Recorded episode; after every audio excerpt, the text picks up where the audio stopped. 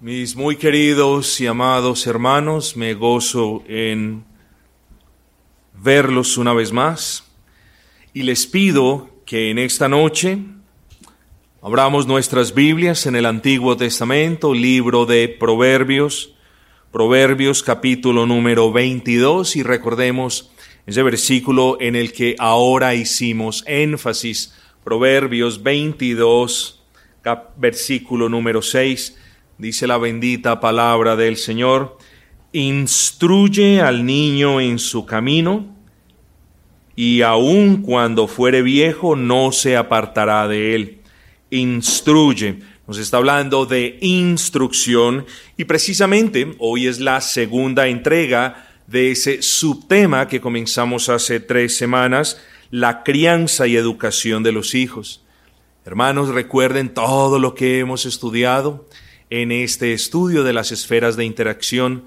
Ahorita estaba meditando un poco en este estudio y hemos visto nuestra relación personal con el Salvador, cómo cultivar los medios de gracia, cómo orar, todas esas cosas y luego pasamos al área familiar y definimos qué era matrimonio y luego cómo debe ser la interacción entre los esposos y los hijos también. Hoy, hermanos, ya venimos a la crianza y educación de los hijos. Espero que hoy sea la penúltima entrega de este subtema y que la próxima semana lo podamos evacuar para darle paso a otros asuntos igual de importantes. Hoy, como se los había dicho, es el sermón número 30, sermón número 30 de esta serie en su totalidad y el título es La crianza y educación de los hijos, segunda parte, la crianza y educación de los hijos, segunda parte. Consideramos o continuamos considerando, mis hermanos, la esfera familiar. Y la última vez que estudiamos este tema hablamos del deber que tiene tanto el esposo como la esposa de honrar al Señor a través de la crianza, de la instrucción, de la educación de los hijos. Fuimos recordados de que la responsabilidad de criar a nuestros hijos yace en el núcleo del matrimonio, en otras palabras, fuimos recordados de que particularmente, específicamente, es el padre y la madre los responsables de instruir a sus hijos. Es cierto, vimos en la escritura que también los abuelos están obligados a hablarles de las cosas del Señor a los nietos, es una realidad.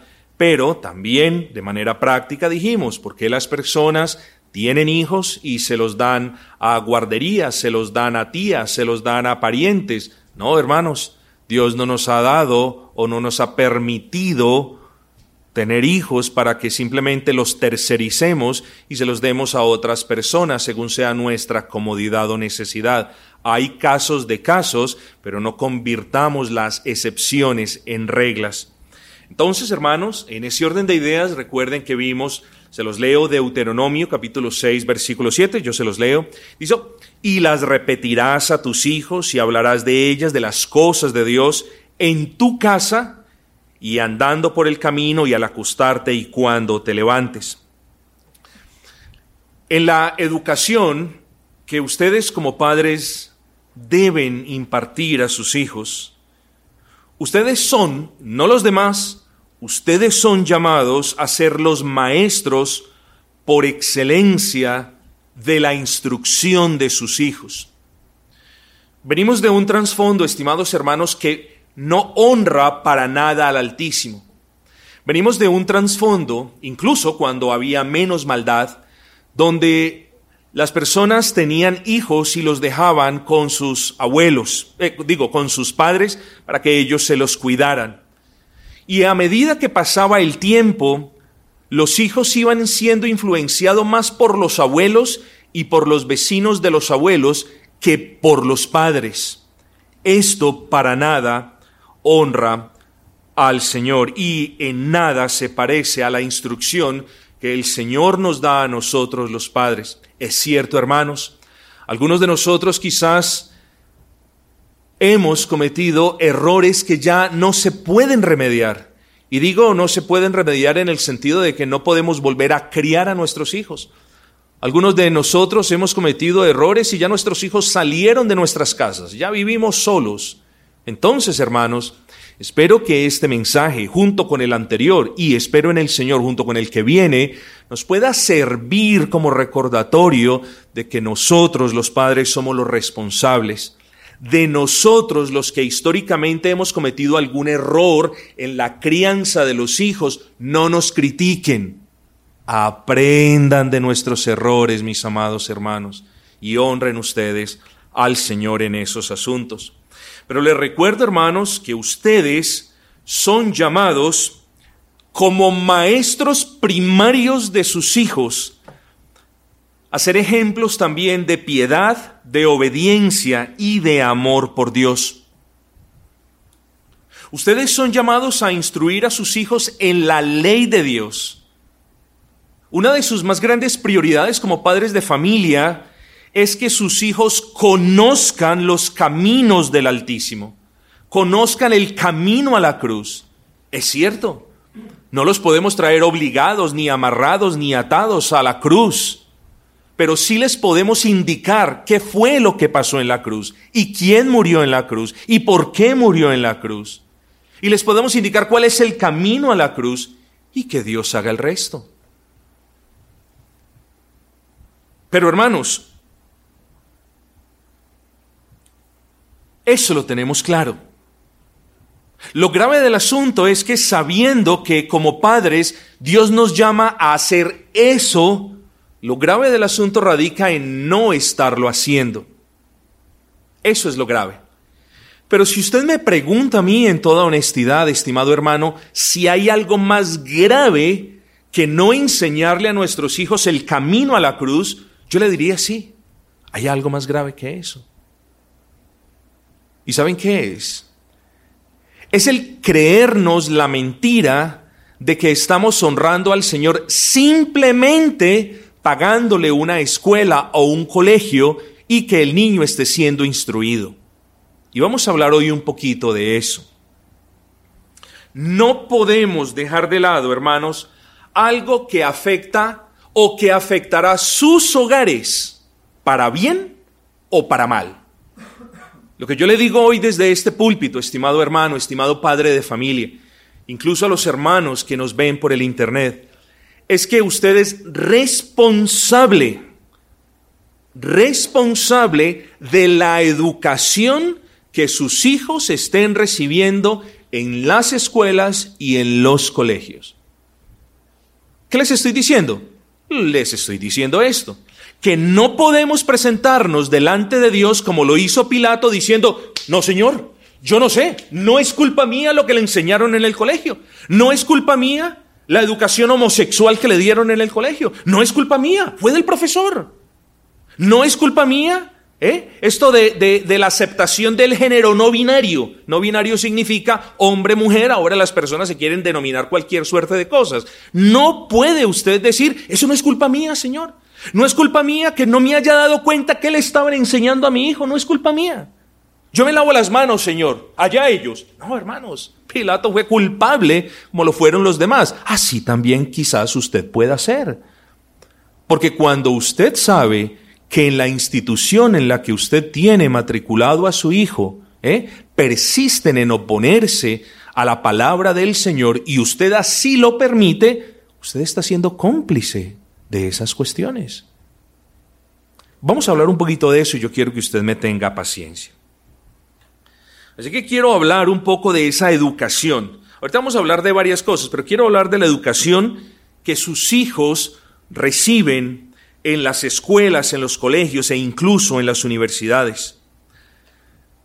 Si bien en teoría, en teoría, los maestros de estas instituciones públicas deberían o tendrían que limitarse a instruir a sus hijos solo en los asuntos que les aporten para el conocimiento de su normal desarrollo académico, la realidad es otra y la realidad es que eh, está siendo muy adversa esa enseñanza a nuestros principios, a los principios que nosotros tenemos como personas cristianas.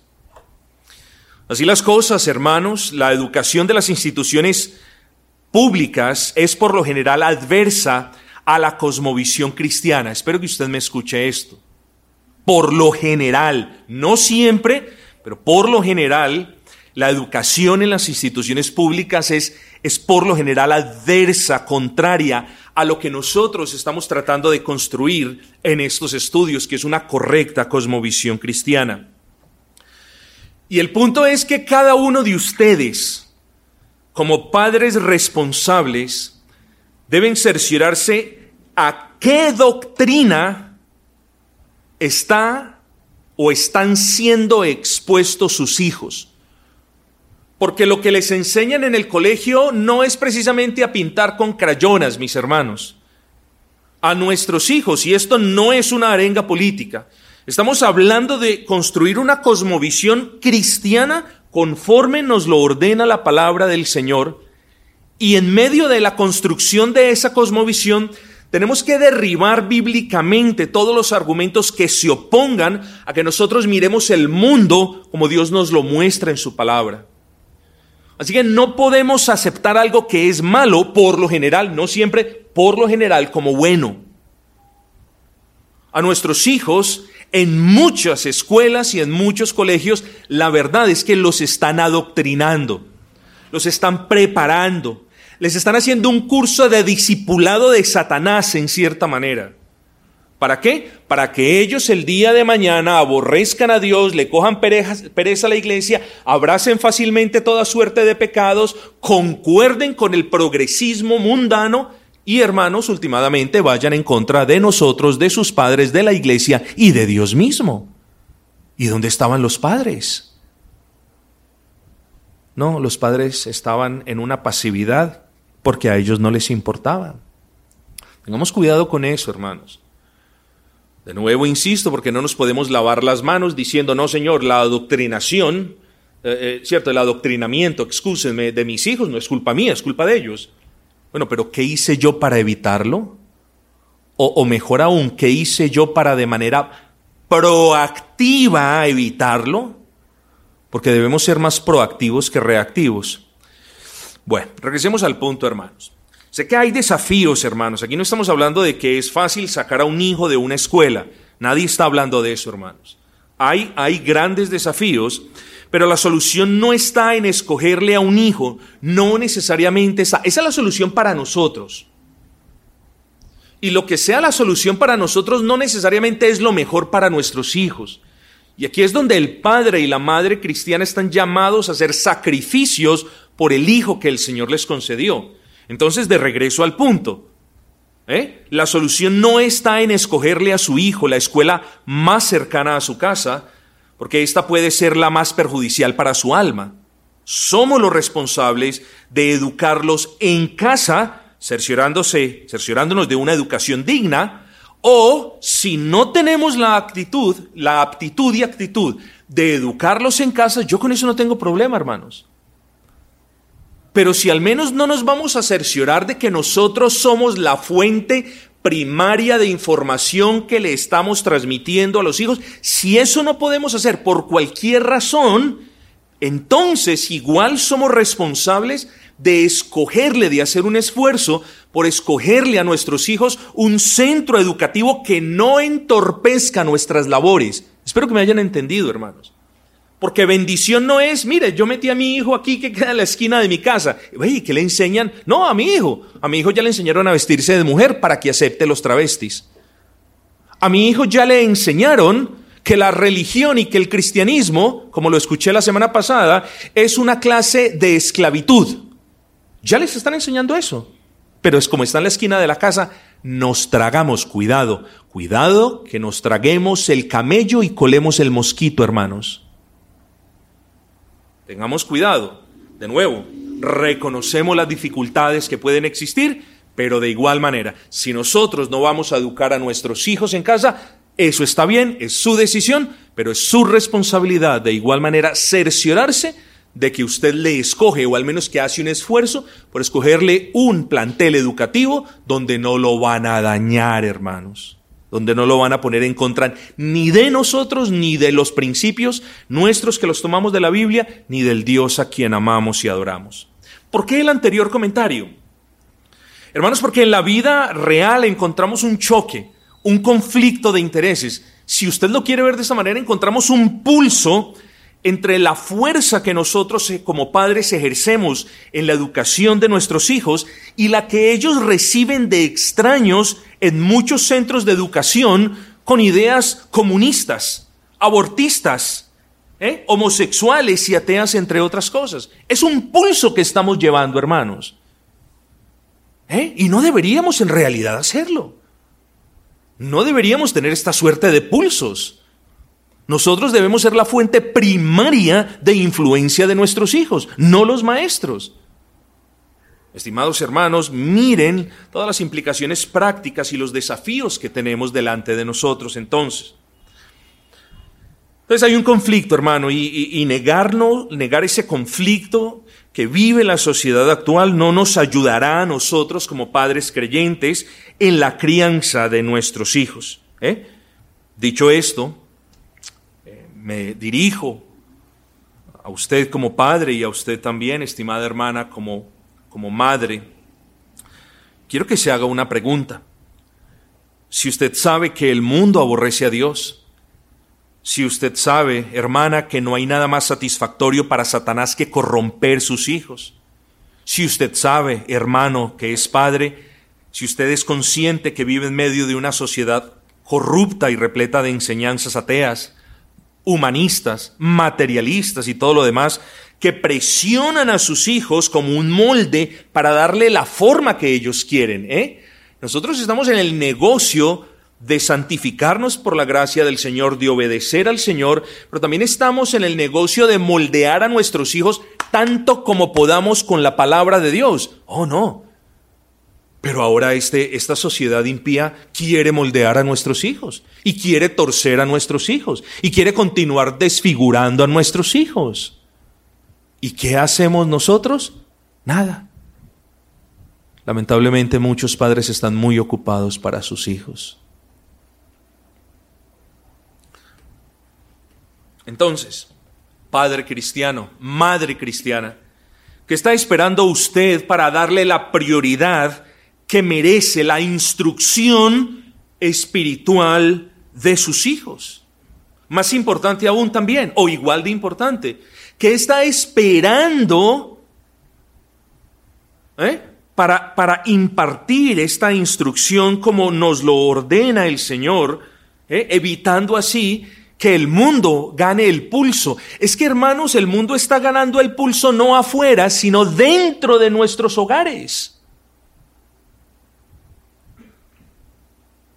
¿No nos damos cuenta de que si como padres no influenciamos a nuestros hijos de manera bíblica, las escuelas y las instituciones totalmente sumergidas en el comunismo, en un homosexualismo rampante, ¿no nos damos cuenta de que ellos sí los van a influenciar, hermanos? ¿No entendemos que muchos hijos eh, son homosexuales hoy no porque nacieron homosexuales, sino porque fueron, fueron gradualmente viendo la homosexualidad en sus colegios. ¿Eh? Claro que sí, hermanos. Tenemos batallas por librar, la batalla contra nuestra tentación. ¿Ya con eso es suficiente? Pues no, mis amados. Tenemos batallas que librar en el seno del hogar contra la mundanalidad que quiere instituirse como el regente de nuestros hogares. Y es que somos una iglesia cristiana compuesta por personas cristianas, naturalmente. Y, el, y, la razón del estudio de, de, las esferas de interacción del creyente es que nosotros en cada esfera con la que interactuamos, nosotros honremos al Señor y como lo dijimos la primera vez, traigamos nuestras relaciones personales con Dios, nuestras relaciones sentimentales con los demás, nuestras relaciones particulares con nuestras esposas y con nuestros hijos, que todo lo traigamos al señorío de Cristo. De esto vamos a hablar el domingo, del señorío de Cristo. Oh, tengamos cuidados, hermanos. Aborrezco el extremismo, lo digo con respeto, incluso algunos hermanos reconstruccionistas tengo problemas con sus visiones. Yo no quiero hablar de eso ahora, pero hermanos, el hecho de que yo aborrezca el reconstruccionismo ¿eh? no quiere decir que nosotros no tengamos la obligación de adherirnos más a la palabra del Señor. Por supuesto que la tenemos. Entonces, estimados hermanos, Dios no nos llama a reconstruir el mundo, pero Dios sí nos llama a asemejarnos más a Cristo y a obedecer más la palabra de Cristo y a vivir más como Cristo y a amar más la ley de Cristo. Y así es nuestra responsabilidad enseñar a nuestros hijos.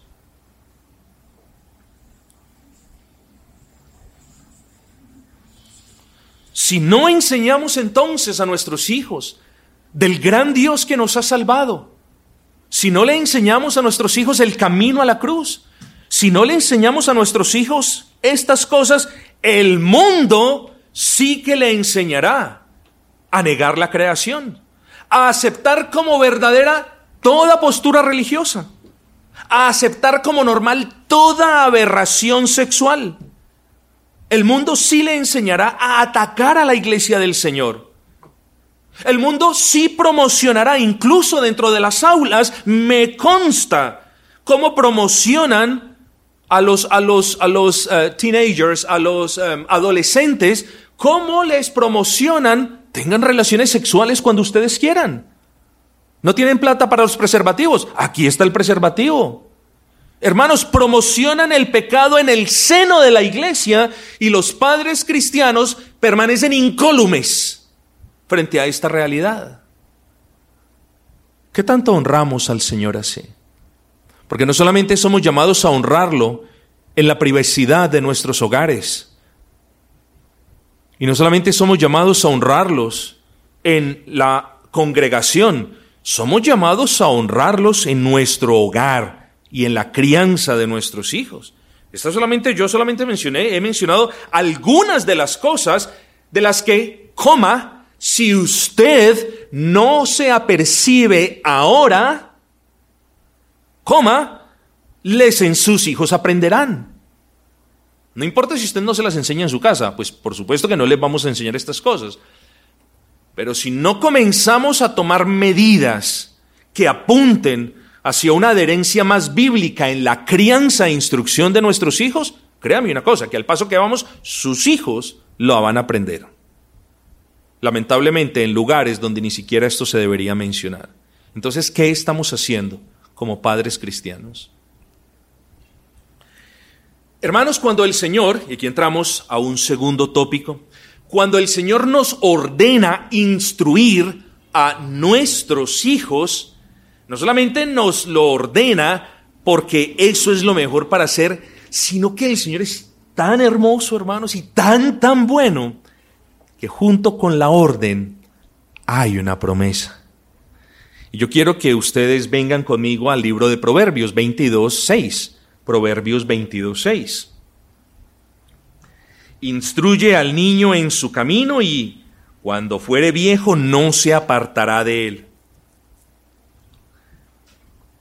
Vamos a ser honestos.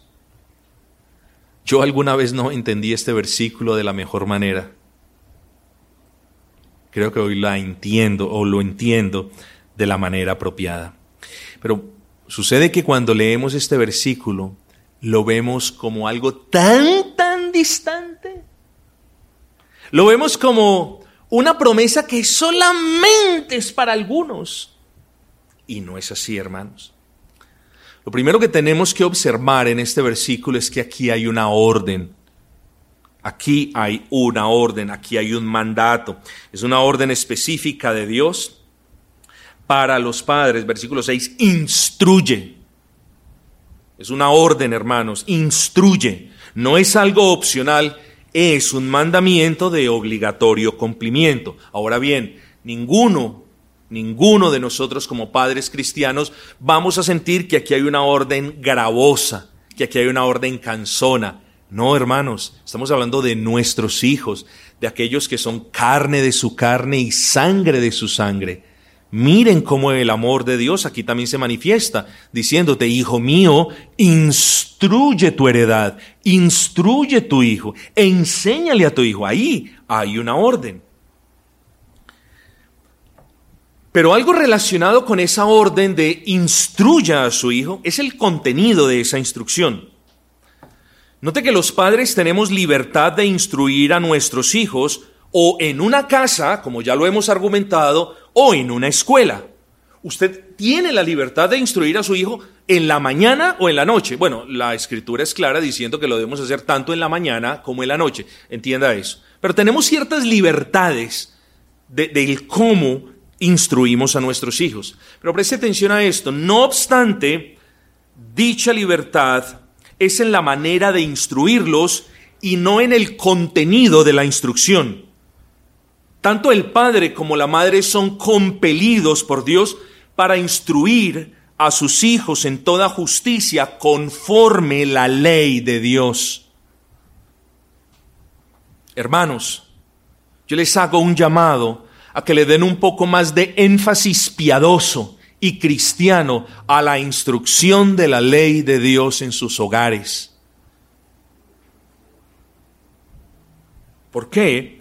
Bueno, mis hermanos, cuando nosotros vamos de regreso a Deuteronomio y no vamos a ir ¿Qué dice el Señor? El Señor primero dice en versículos anteriores, y esa ley, estoy parafraseando y resumiendo, y abrazarás esa ley, y conocerás esa ley, y amarás esa ley. ¿Y de qué tenía que instruir el Padre al Hijo? De esa ley, hermanos.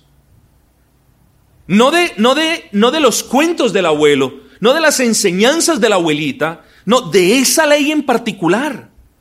Claro, el padre transmitía conocimiento común, el padre transmitía oficios, el padre transmitía otra clase de sabiduría que iba a ser muy práctica para los hijos, pero principalmente, hermanos, los padres fueron llamados a enseñarle a sus hijos a vivir de acuerdo a la ley del Señor. ¿Eh? Entonces Dios, Dios hace responsables a los padres no solamente de proveer para sus hijos, sino que principalmente los hace responsables de instruirlos en el temor del Señor. Porque de qué sirve abundancia de paz con escasez de doctrina, mis amados hermanos. ¿De qué sirve que su hijo tenga lo necesario cuando usted no lo está instruyendo o corrigiendo o disciplinando? Entonces, hermanos, el versículo 6 dice, instruye al niño en su camino y aun cuando fuere viejo no se apartará de él. Pero la mentira que muchos padres creyentes, padres que por lo general yo diría, hablándolo con sumo respeto, han sido negligentes en la crianza de sus hijos, ¿eh? es, no es culpa de nosotros. No es culpa de nosotros si mis hijos salieron así. Miren hermanos, cada persona es responsable de sus actos, pero negar la responsabilidad que tiene el padre o la madre sobre la vida de su hijo es ir en contra de la enseñanza misma de la escritura. Es correcto. Si mi hijo roba el banco, yo no soy el responsable del robo del banco. La pregunta que yo me tengo que hacer es si soy responsable de no haberlo instruido en los caminos del Señor.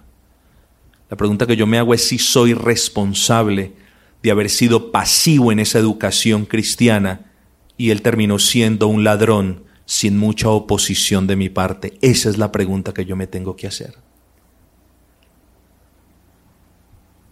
Personalmente creo que decir no es mi culpa que mi hijo haya salido un impío, ¿eh?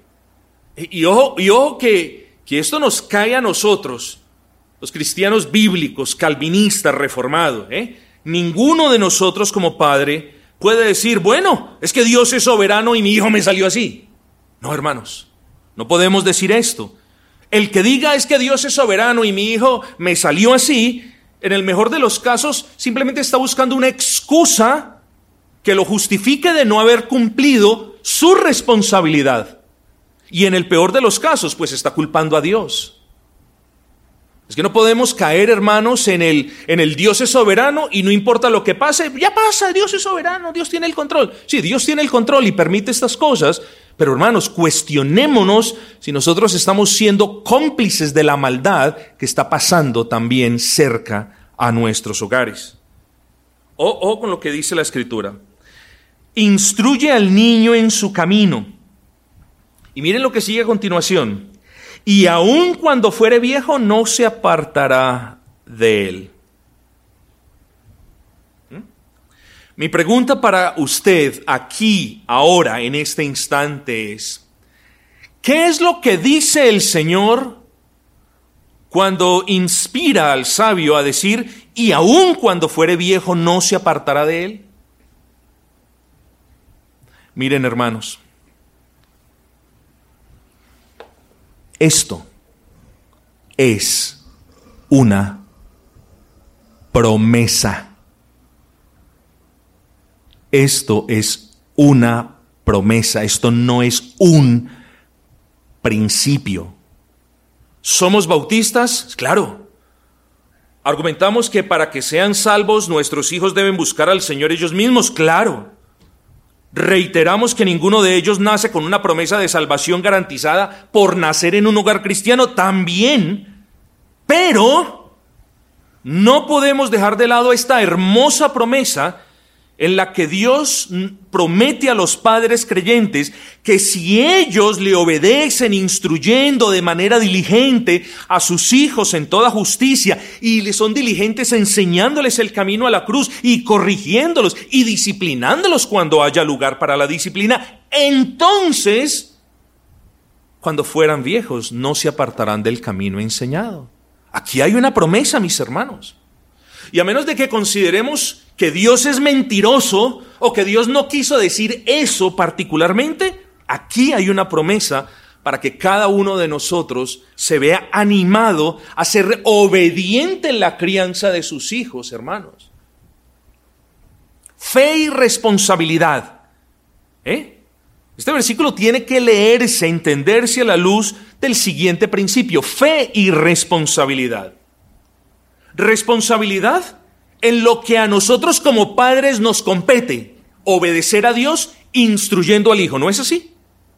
Y fe en la promesa que Dios hace de que si somos diligentes en esto, cuando sean grandes ellos no se apartarán del camino. Somos responsables y le creemos al Señor.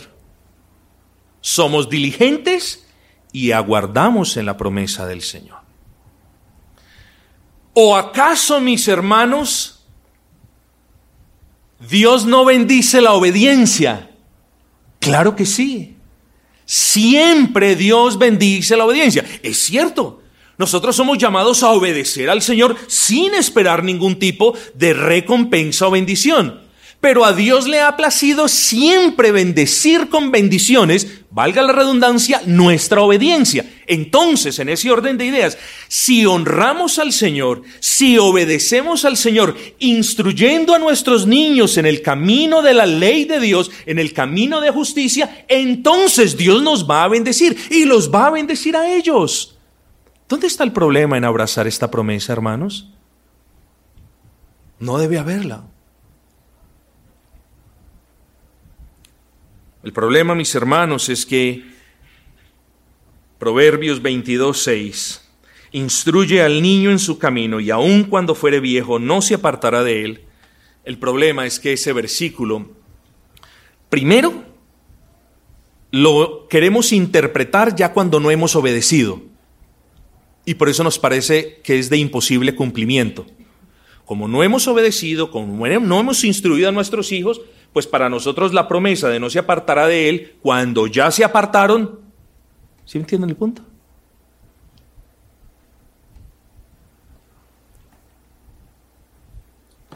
La experiencia nos dice, ¿cierto? Los fracasos prueban que Dios no ha hecho una promesa en este asunto. No, esto no es una promesa.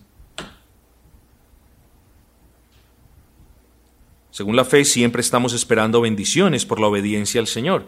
Entonces, hermanos, eh, eh, no es a través de la experiencia, es a través de una correcta interpretación del texto a la luz de toda la enseñanza de la Escritura y es en, eh, a la luz de la fe, del principio de que si obedecemos, Dios nos bendice. Si obedecemos, ¿qué tenemos que obedecer? Instruir al niño. ¿Cómo Dios nos va a bendecir? En que cuando fuese el niño viejo no se apartará de los caminos que le hemos enseñado. Estimados hermanos, quisiera, o más bien, quisiera terminar, creo que tengo el tiempito, voy a, voy a afanarme. En conclusión, la educación de sus hijos se compone en primera instancia de aquella educación en el conocimiento de Dios y de su ley. en segunda instancia, se compone de ese aspecto académico que ellos reciben en las escuelas y colegios. Ahora bien, quiero que le preste atención a esto ya para terminar. Miren los posibles escenarios. Y esto es a manera de resumen. Si la educación de su hijo en casa al respecto de los asuntos espirituales está bien, en palabras prácticas, si usted hace los devocionales con su hijo, si usted se sienta a enseñarle a su hijo quién es Dios, qué es la ley de Dios, por qué debe vivir en la ley de Dios y cómo la ley de Dios nos debe poner a mirar a Cristo, si usted hace eso, bueno, eso está muy bien. Pero en el caso de que usted haga eso y la educación que ellos reciben en las escuelas, eh, ¿cierto? Contradiga eso que usted está haciendo, usted tiene un conflicto, usted tiene una decisión que tomar allí. Usted no puede, bueno, usted puede hacer lo que quiera y yo no soy nadie para meterme en su hogar, pero usted sabe que no va a proceder con una limpia conciencia. Es cierto, si usted está esforzándose para que su hijo conozca los caminos del Señor y en, su, y en, su, en la escuela están deshaciendo todas esas cosas. Pregúntese si es correcto que usted se esfuerce por educar a su hijo bien y que la escuela esté deshaciendo todas esas cosas. Si la educación de su hijo en casa al respecto de estos asuntos espirituales está bien y en la escuela no afectan esa educación, entonces, bueno, gracias al Señor, damos gloria al Señor que ese es el caso.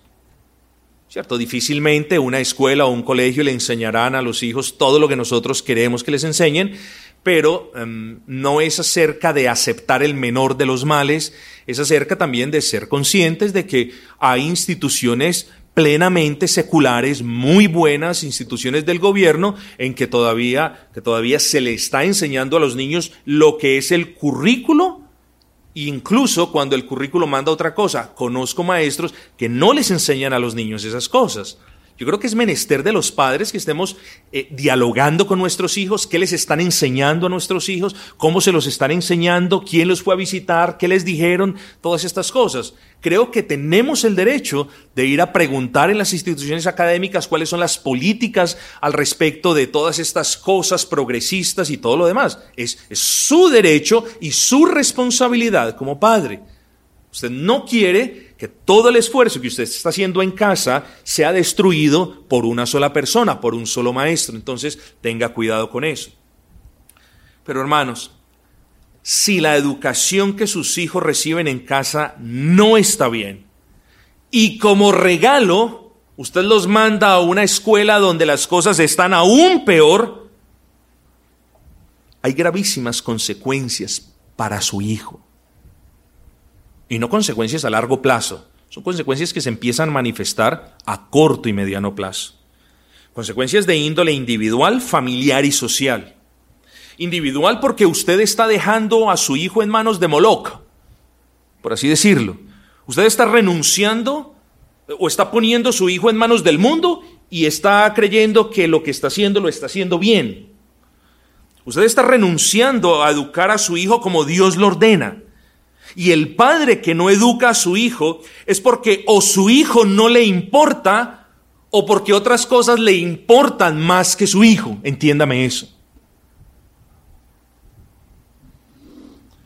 El hijo que no es educado hoy en los caminos del Señor, muy probablemente sea el antagonista de la iglesia del mañana, el ateo del mañana. Pero además de consecuencias a nivel personal, que lleva el hijo, también hay consecuencias familiares. Porque tarde o temprano el vacío de la educación piadosa que usted nunca le dio, ese vacío tan grande, será llenado por las mentiras, la rebeldía y la inmoralidad del mundo. Y cuando su hijo venga a casa a vivir de la manera como el mundo le está enseñando, entonces habrá conflictos. Porque usted quiere vivir de una manera santa y piadosa, pero su hijo ahora quiere vivir de una manera absolutamente impía. Claro, ya a los 17 años. ¿Y entonces qué pasa? Ay, Señor, ya viene el lloro y el crujir de dientes. ¿Para qué? Usted no educó a su hijo. Usted no le dio tiempo a su hijo. Usted no se interesó por la educación de su hijo. Nunca fue al colegio de, de, su hijo. Y nunca hizo un reclamo porque la maestra les estaba enseñando estas inmoralidades a sus hijos. Entonces, va a tener problemas también en el seno de su familia. pero sociales también. Miren la repercusión de las demás esferas, pero también va a tener problemas sociales su hijo. Porque si usted no instruye a su hijo en los caminos del Señor, las, las probabilidades de que crezca sin esa bendición los acercará más a vicios y a pecados. Esas cosas aumentarán. Digo, las probabilidades pero también aumentarán las probabilidades de que ese caos interno del niño se manifieste en su juventud de manera criminal, como lo que estamos viendo. Hermanos, yo no voy a entrar a politizar un estudio o una consideración práctica de un versículo, pero estimados hermanos, si no, si no nos apersonamos de manera bíblica, cristiana, diligente de la educación de nuestros hijos. No nos quejemos que el día de mañana estén dejando de estudiar por estar dañando semáforos, por estar tirando piedra, por estar saqueando la propiedad privada y por estar llenos de un resentimiento contra todos y contra todo. ¿Por qué? Porque el vacío que usted no llenó con la instrucción piadosa de sus hijos, se lo llenaron por muchos años y ahora su hijo a los 17 años naturalmente expresa todo lo que hay en su corazón. Noten que hablé de probabilidades, no de certezas, porque yo no soy nadie para decir certezas. Pero dejemos esos huecos y no hagamos nada. Y las probabilidades aumentan de que nuestros hijos sean una vergüenza para nosotros. Claro, los seguiremos amando, no hay duda de eso. Pero si no instruimos piadosamente, diligentemente a nuestros hijos, nuestros hijos serán un descrédito para nuestros hogares también, hermanos. Y hay otras implicaciones más serias. Pero de eso no voy a hablar ahora, porque he llegado al final de esta consideración. Tengamos pues cuidado, hermanos, con nuestros deberes instruir a nuestros hijos en el camino del Señor y cerciorarnos de que nadie más, llámese colegio, escuela, etcétera, estén entrando a los corazones de nuestros hijos para dañarlos. Y quiera el Señor, hermanos, darnos la gracia, la diligencia, la interesa para estar pendientes de estos asuntos, porque en esos asuntos honramos al Señor. No solamente es Señor, gracias por mi hijo, no, es Señor, dame a mí la gracia para cuidar de la vida de mi hijo, tanto en mi casa como en el lugar donde ellos estudian. Pastor, yo no sé enseñarle a mi hijo en casa. No hay problema con eso. Hay personas que quieren, pero no pueden, no tienen el don para enseñarle a los hijos en casa. Está bien, pero al menos esa fuerza que no les vamos a dar enseñándoles a nuestros hijos en casa, brindándoles una educación en casa, al menos, estimados hermanos, que esas fuerzas las empleemos cerciorándonos de que no están dañando el corazón de nuestros hijos allí afuera. Es nuestra responsabilidad y es la manera como Dios nos manda a honrarlos como padres o una de las maneras.